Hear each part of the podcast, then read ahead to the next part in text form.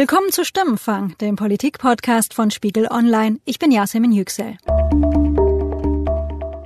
Stimmenfang wird präsentiert mit freundlicher Unterstützung der VLH, Deutschlands größtem Lohnsteuerhilfeverein.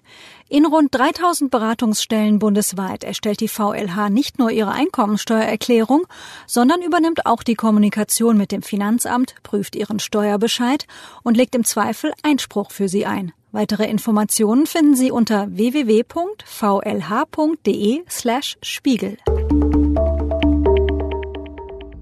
Die Affäre um den Asylmissbrauch in der Bremer Außenstelle des Bundesamts für Migration und Flüchtlinge beschäftigt die Republik und darum auch uns in dieser neuen Episode von Stimmenfang. BAMF-Affäre. Seehofer soll vom Innenausschuss befragt werden. Nach Informationen des Spiegel sollen in der Außenstelle mehrfach Asylbewerber durchgewunken worden sein, die ein potenzielles Sicherheitsrisiko darstellen. Dem Asylskandal in Bremen überprüft das Bundesamt für Migration und Flüchtlinge zehn weitere Außenstellen. Jetzt will Bundesinnenminister Horst Seehofer hart durchgreifen. Das Ausmaß des Asylskandals nimmt immer größere Züge an. Wie war das Behördenversagen überhaupt möglich? Wie gefährlich wird der Fall für Horst Seehofer? Und nicht zuletzt, wie viel Vertrauen in die ohnehin umstrittene Migrationspolitik der Bundesregierung geht im Zuge dieser ganzen Affäre verloren? Mein Kollege Wolf Wiedmann-Schmidt vom Spiegel recherchiert seit Wochen zum Thema. Er rekonstruiert für uns, was in Bremen schiefgelaufen ist. Der Vorwurf äh, der Staatsanwaltschaft lautet, dass dort in ja, 1176, vielleicht sogar noch mehr Fällen Asylmissbrauch stattgefunden hat. Möglicherweise gab es auch Korruption dabei, also Bestechung oder Bestechlichkeit. Und ja, offenbar nach allem, was man bisher weiß, scheint es so abgelaufen zu sein, dass seit 2013, 2014 dort in der Bremer Außenstelle die langjährige Behördenleiterin zusammen mit mehreren Rechtsanwälten, die sie offenkundig sehr gut kannte, es, ich sag mal, möglich gemacht hat, dass Asylbewerber, die nicht unbedingt ein Recht hatten auf äh, Flüchtlingsschutz, den dort bekommen haben. Da wurde zum Teil offenbar sehr oberflächlich geprüft, zum Teil keine Fingerabdrücke genommen, zum Teil die Papiere nicht kontrolliert, ob das wirklich der oder diejenige ist, ähm, das überhaupt zu sein. Und ja, im großen Stil offenbar tatsächlich Menschen durchgewinkt, die es tatsächlich nicht verdient hätten, möglicherweise den Flüchtlingsschutz zu bekommen. Kannst du kurz skizzieren, wer die Akteure, wer die Protagonisten sind in dieser Affäre? Es gibt die langjährige Behördenleiterin, die wirklich sehr, sehr lang schon im Bundesamt für Migration und Flüchtlinge war, seit Anfang der 90er Jahre. Sie ist eine der Beschuldigten. Dann gibt es drei beschuldigte Rechtsanwälte ähm, aus Niedersachsen und Bremen. Und dann gibt es noch einen beschuldigten Dolmetscher und einen möglichen Vermittler. Das sind die sechs Beschuldigten der Staatsanwaltschaft. Und man muss das vielleicht schon auch betonen. Ähm, noch nichts ist jetzt strafrechtlich bewiesen. Aber eben der Verdacht, ähm, ja, der ist schon massiv oder die Vorwürfe sind schon massiv, ähm, die da im Raum stehen. Und man merkt ja auch sozusagen, wie aufgebracht die ganze Berliner Politik ist, wie das Innenministerium ist, dass das schon eine Affäre ist von einem größeren Ausmaß, dass es in der Form einfach so noch nicht gegeben hat. Am 6. April, da ist Horst Seehofer gerade mal drei Wochen im Amt, besucht der neue Bundesinnenminister die Nürnberger Zentrale des BAMF. Es ist für ihn ein Besuch mit viel Symbolcharakter. Schließlich will Seehofer in der Asylpolitik Politik hart durchgreifen. Dafür braucht er eine gut funktionierende Behörde. Es ist die erste Behörde, die ich nach wenigen Tagen in diesem Amt besuche.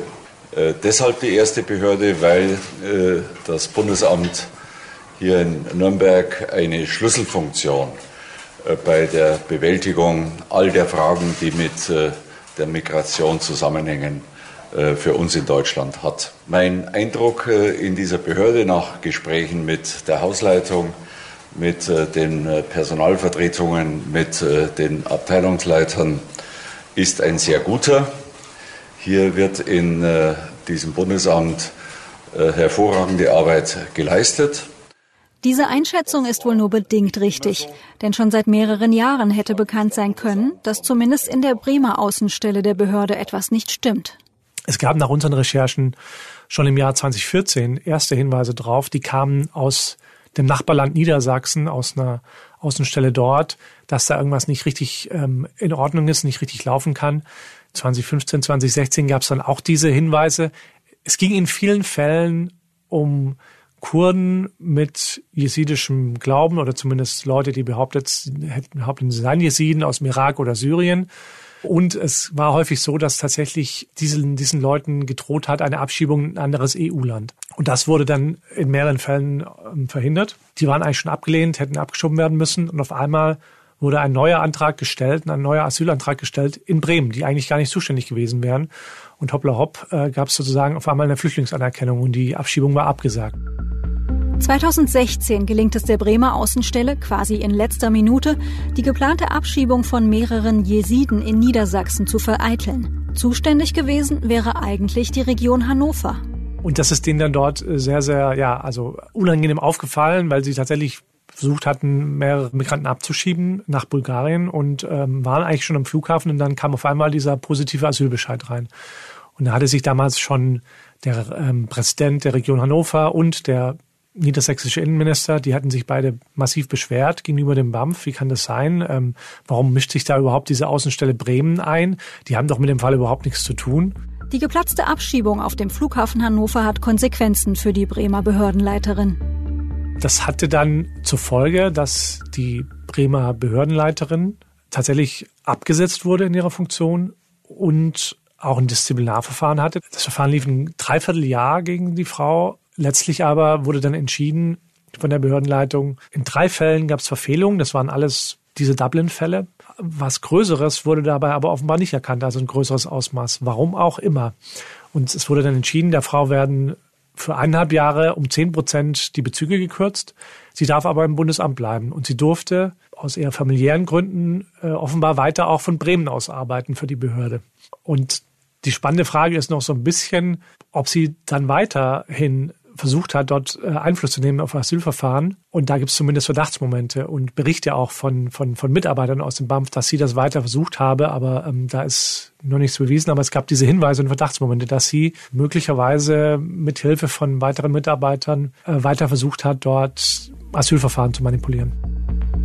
Bis die Bremer Leiterin, ihr Name ist Ulrike B., aber schließlich suspendiert wird, vergeht nach Ende ihres Disziplinarverfahrens ein ganzes weiteres Jahr. Warum dauerte das so lange?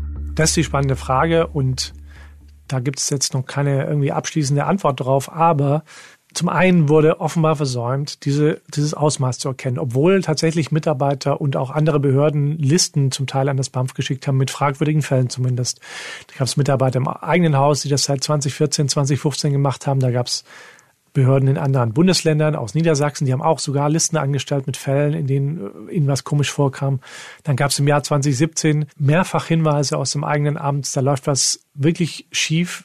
Im Spiegel schreibt Wolf in einem seiner Texte zum Bremer BAMF-Skandal kürzlich, am 2. Juni tippt ein Oberregierungsrat einen Hilferuf in seinen Computer. Es ist Freitagabend, doch die Sache duldet aus seiner Sicht keinen Aufschub.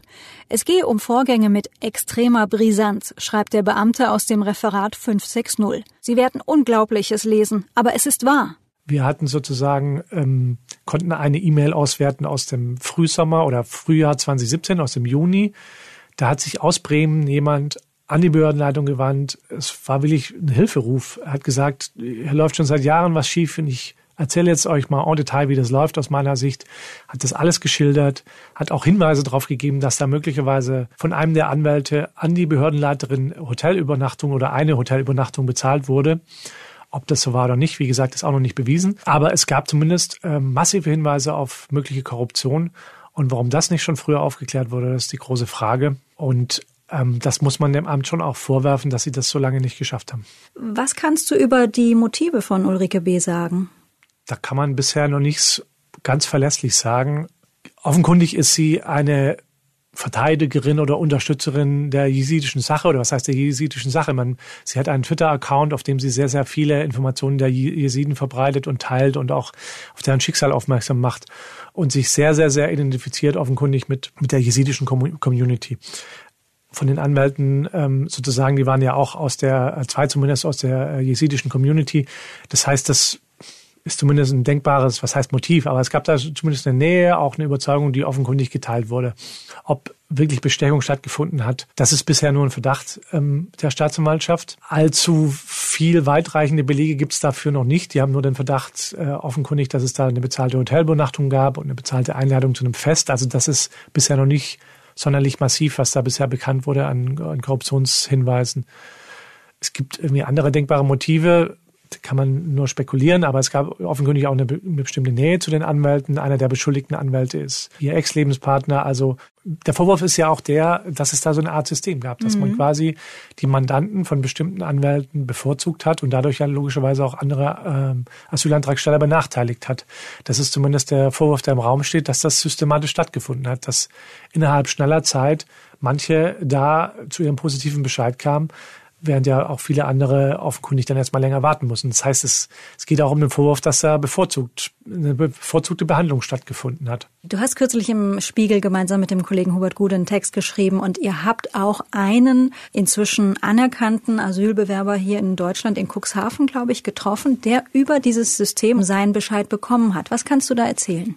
Genau, das war einer, einer der Fälle. Der wurde eigentlich ursprünglich schon von vor vielen, vielen Jahren wurde sein Antrag abgelehnt und dann hat er offenbar mitbekommen, da gibt es einen Anwalt, der, der kann dir helfen, auch bei schwierigeren Fällen. Und dann hat er viele, viele Jahre später, er lebte offenbar nur mit einer Duldung in Deutschland, dann nochmal einen Antrag gestellt und ähm, wurde auch relativ schnell anerkannt. Und er hat uns berichtet, dass er sozusagen vorab und im Bar dem Anwalt 1000 Euro bezahlt habe und ähm, eigentlich ansonsten gar nichts anderes machen musste. Das heißt, er wurde auch nicht, nicht nochmal angehört oder so. Und dann hatte er seinen, seinen positiven Bescheid.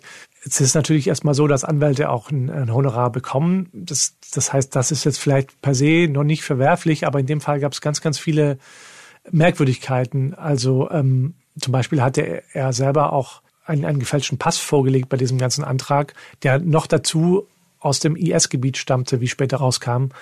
Der hat zwar beteuert, er hat mit mir erst nichts zu tun, aber er hat zugegeben, dass er da so ein gefälschtes Dokument bekommen hat, von dem Bekannten angeblich. Das heißt, in dem Fall waren ganz, ganz viele Merkwürdigkeiten und diese 1000 Euro, die angeblich vorab in Bar an den Anwalt gingen, war eine von vielen und es gibt auch eine Mail von einem Mitarbeiter des BAMF aus dem Sommer 2017 an die Zentrale, wo das auch geschildert wird. In dem Fall hat er geschildert, hier würden äh, die Flüchtlinge 700 Euro bezahlen, würden dann mit dem Bus nach Bremen fahren in die Außenstelle äh, und dort sozusagen äh, schnell ihren Bescheid bekommen. Und der Anwalt würde vorab 700 Euro dafür nehmen für seinen Service. Das heißt, auch da gibt es noch keinen abschließenden Beweis, dass da Geld geflossen ist, aber es gibt zumindest Hinweise darauf, dass das, äh, dass das Teil dessen war, was dazugehörte. Es gibt eine weitere Protagonistin im Bremer Asylskandal, Josefa Schmid, Sängerin, ehrenamtliche Bürgermeisterin aus Bayern, ehemaliges CSU-Mitglied, heute in der FDP. Schmidt wurde nach Suspendierung von Ulrike B. Anfang Januar als Interimschefin nach Bremen geschickt. Sie ist dort hingekommen und hat über das, was sie vorfand, über die Zustände einen Bericht verfasst auf eigenen Antrieb, den sie erstmal dem Amt und der Staatsanwaltschaft ging ja auch zu, äh, vorgelegt hat im Frühjahr und hat dann versucht von sich aus selber offenbar Horst Seehofer aufmerksam zu machen und äh, das Innenministerium aufmerksam zu machen über die, wie sie offenbar fand, skandalösen Zustände dort in Bremen. Hat dann auch ihren Bericht selber an den Staatssekretär, Innenstaatssekretär Meyer geschickt. Und ähm, das ist ein sehr, sehr scharfer Bericht, der auch dem BAMF selber oder der BAMF-Zentrale selber vorwirft, sie würden da nicht ordentlich genug aufklären und äh, würden da vertuschen. Der ist ja scharf formuliert und ja, im Nachgang dann wurde sie dort abgezogen wieder aus Bremen, ähm, was natürlich zu einigem, einiger Aufregung geführt hat, ja. In einem Zeitungsinterview sagt sie, ihre Versetzung sei willkürlich gewesen und hätte den Charakter eines Racheakts gehabt. Wolf ordnet Schmidts Rückversetzung nach Bayern so ein. Auf jeden Fall war dem Amt der, der Wirbel Unrecht, der entstanden ist. Insgesamt hat man das Gefühl, hätten es die gern ein bisschen ruhiger und geräuschloser. Es gibt ja auch mehrere interne Mails aus dem Jahr 2017, in dem das auftaucht. Man solle die Affäre geräuschlos behandeln. Ähm, und äh, irgendwie ist da schon der Eindruck, der entsteht, dass das Amt es eigentlich ungern hat, wenn, wenn zu viel Berichterstattung über die Behörde, über Missstände, über die beteiligten Personen entsteht. Und deswegen war das denen natürlich alles sehr unrecht, offenkundig, dass der Bericht überhaupt in der Form entstanden ist und auch die eigene Hausleitung sozusagen angreift. Und dass dieser dann auch noch irgendwie direkt ans Innenministerium ging, das war dem Amt offenkundig nicht recht alles äh, insgesamt. Und ja, die Hoffnung war möglicherweise, ähm, dort ein bisschen Ruhe reinzubekommen, aber der, der, der Effekt war das Gegenteilige. Inzwischen, sagt Wolf, gehe das BAMF davon aus, dass in 40 Prozent der Bremer Fälle aus den fraglichen Jahren zu Unrecht ein Asylbescheid ausgestellt worden ist. Wir haben bei unseren Recherchen einige Fälle gefunden, die wirklich sehr, sehr fragwürdig sind. Also Straftäter, die anerkannt, anerkannt wurden als Flüchtlinge, Leute, die falsche Papiere vorgelegt haben, die sich später zum Teil entpuppt haben als Papiere aus dem IS-Gebiet, ähm, bei denen eigentlich normalerweise sofort die Sicherheitsexperten des Amtes eingeschaltet werden müssen und möglicherweise auch die Behörden oder die Geheimdienste oder die Polizei. Das alles ist in, in, in, in einigen Fällen offenkundig nicht passiert. Und das hat dazu geführt, dass da eben auch Sicherheitslücken entstanden sind, die bisher immer noch nicht so ganz ähm, überschaubar sind in ihrer Dimension. Was du da jetzt schilderst, klingt in meinen Ohren sehr brisant. Was passiert jetzt mit diesen Menschen? Muss ich mir das so vorstellen, dass ähm, dort jetzt äh, demnächst die Behörde nochmal an der Tür klingelt? Jemand sagt, wir möchten ihren Vorgang nochmal prüfen und da am Ende auch stehen könnte, ähm, die Bundesrepublik wird ihren, ihren Asylstatus jetzt zurücknehmen. Ähm, wer hat da die Beweispflicht? Pflicht? Wie wird das laufen?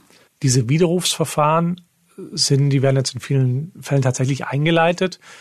Ähm, es ist aber nicht so, dass die Betroffenen mitmachen müssen. Sie werden zum Gespräch eingeladen. Aber wenn es sozusagen Hinweise gibt, auch von Behördenseite selber, wenn sie Erkenntnisse haben, dass da jemand wirklich eine komplett falsche Geschichte erzählt hat, die Unwahrheit gesagt hat, gelogen hat, eine falsche Identität äh, genommen hat, dann gibt es durchaus die Möglichkeit, das wieder rückgängig zu machen. Allerdings, wenn jetzt jemand, das kann ja auch gut sein, wenn jemand ähm, anerkannt wurde und das alles auch stimmte. Das heißt jetzt nicht zwingenderweise, dass sie alle rechtlich komplett falsch waren. Möglicherweise hat jemand einen äh, vollkommenen oder einen kompletten Flüchtlingsschutz erhalten, der vielleicht nur einen, einen, einen subsidiären Schutz hätte erhalten sollen. So, aber es kann auch einfach sein, dass manche von den Fällen möglicherweise schneller behandelt wurden und an der Außenstelle, die nicht für sie zuständig war, die aber auch ansonsten einen Flüchtlingsschutz bekommen werden. Das ist in einigen Fällen zumindest denkbar oder auch möglich.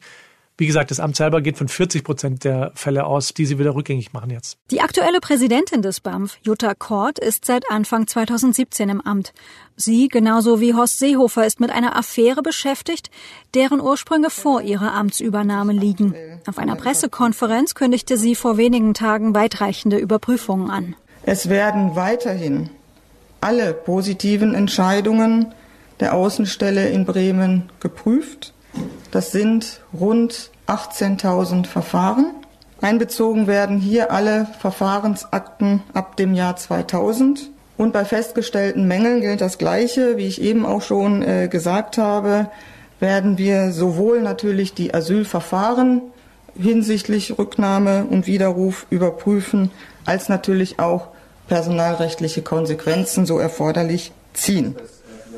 Das ist ein, ist ein Aufwand. Da sind jetzt 70 Leute damit beschäftigt. Die sollen in den nächsten drei Monaten alle Verfahren oder alle positiven Entscheidungen aus Bremen nochmal überprüfen. Das sind 18.000 Fälle seit 2000. Und das wird natürlich da Kräfte binden in dem Amt. Und das in dem Moment, in dem eigentlich äh, Horst Seehofer nochmal was ganz anderes vorhatte mit dem Amt. Die sollen auch eine wichtige Rolle spielen in den, in den geplanten Ankerzentren. Das heißt, es ist äh, viel Unruhe in dem Amt. Das gab es auch in anderen Fällen schon mal, als Franco A., der rechtsradikale Bundeswehrsoldat, es geschafft hat, sich als syrischer Flüchtling durchzumogeln, gab es auch schon viele Prüfungen und Aufregungen. Aber das hat nochmal eine andere Dimension und äh, auch, auch eine, eine politische Dimension, weil tatsächlich über Jahre hinweg möglicherweise ein Zustand herrschte, in dem Regeln umgangen wurden, in dem Vorschriften ausgehebelt wurden. Ähm, und das strahlt natürlich tatsächlich auch aus auf die, auf die komplette Flüchtlingspolitik der Bundesregierung. Das ist ja ein Thema, das viele, viele Menschen bewegt. Wie stark beeinflusst so eine Geschichte jetzt ähm, das Vertrauen in die Flüchtlingspolitik? Das ist schon ein Vertrauensbruch und ich glaube, die einzige Möglichkeit, die besteht, ist, dass man das A wirklich ordentlich aufklärt und B dann sozusagen jetzt in der Berichterstattung oder auch in der Debatte darüber jetzt nicht irgendwie so tut, als ob all diese tau mehreren tausend Mitarbeiter des BAMF irgendwie alles korrupte Beamte sind. Ähm, das wäre ja vollkommener, vollkommener Quatsch.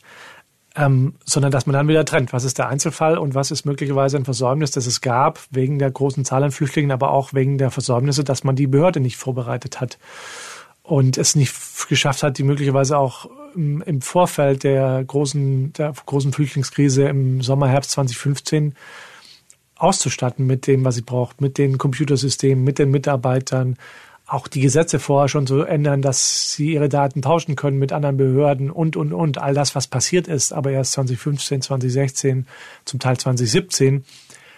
Das muss man dann in der Diskussion trennen und klar nutzt die AfD das ist schon klar, aber die haben auch, die AfD hat auch versucht, den Anschlag am Breitscheidplatz politisch zu nutzen. Ich glaube, man darf den Fehler nicht begehen.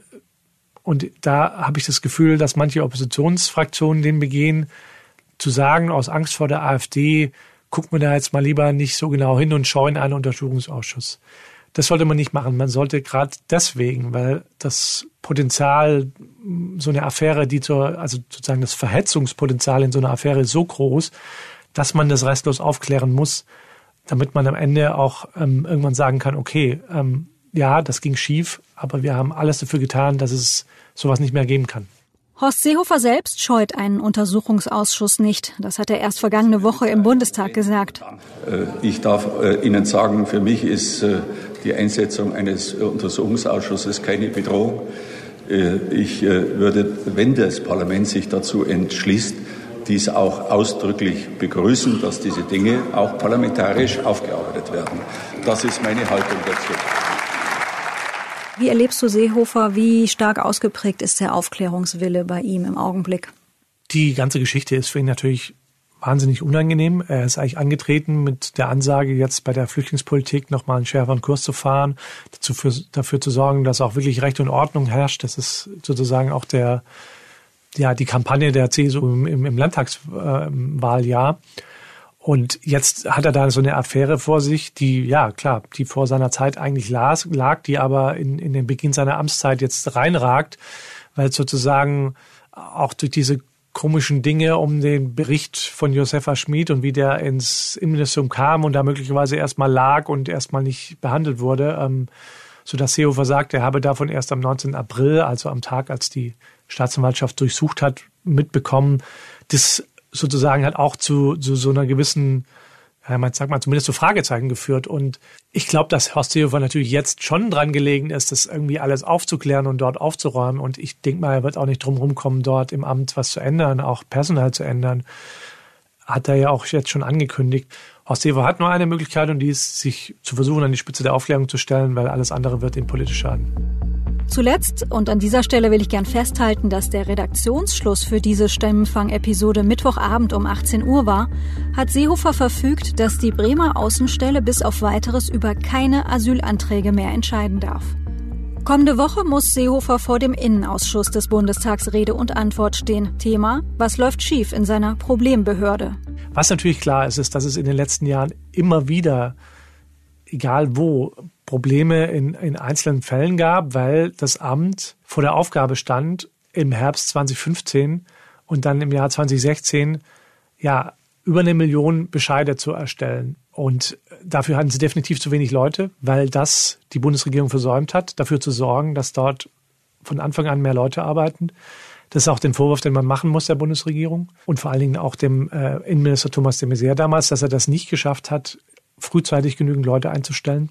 Und dann, ja, standen sie vor der Aufgabe, innerhalb kürzester Zeit, das hat damals Frank-Jürgen Weise gemacht, viele, viele hundert neue Menschen einzustellen oder auszuleihen aus anderen Behörden, die dann in Crashkursen von zwei, drei Wochen eingelernt wurden zum Anhörer, zum Entscheider und dadurch, ich würde fast sagen, zwangsläufig fast schon Fehlentscheidungen entstanden sind, weil das waren Leute, die haben zum Teil vorher noch wussten nichts über den Iran und sollten auf einmal Iran-Fälle entscheiden. Da sitzen auf einmal Flüchtlinge vor ihnen, die erzählen eine Geschichte und die wissen gar nicht, wie, sie mit umgehen sollen. So ist zum Beispiel auch der Fall Franco A. entstanden.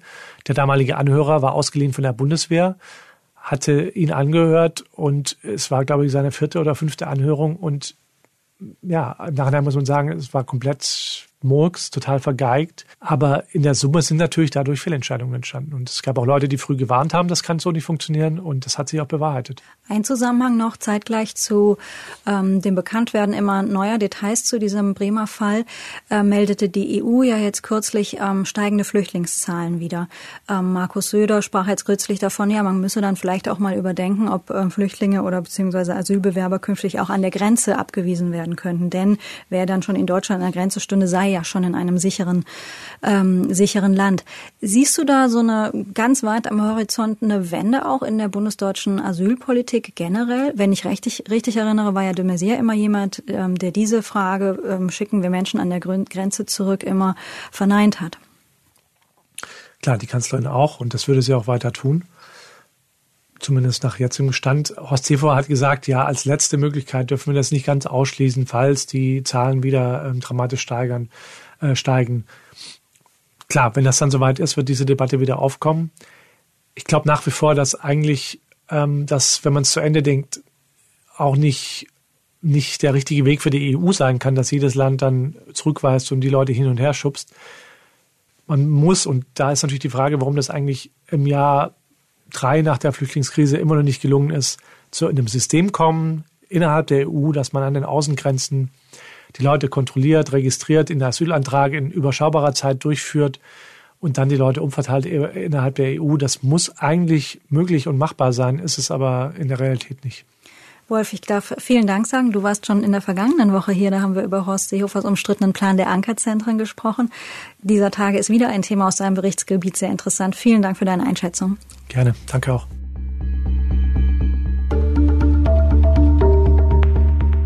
Das war Stimmenfang, der Politik-Podcast von Spiegel Online. Themenvorschläge oder Feedback zu dieser Folge können Sie uns an stimmenfang.spiegel.de schicken. Und unsere Mailbox erreichen Sie unter 040 380 80 400. Nochmal 040 380 80 400. Sandra Sperber und ich haben diese Episode produziert. Ruth Lampen, Charlotte Meyer-Hamme, Thorsten Reitzek und Matthias Streitz haben uns dabei unterstützt und wir sagen vielen Dank. Die Stimmenfangmusik kommt von Davide Russo.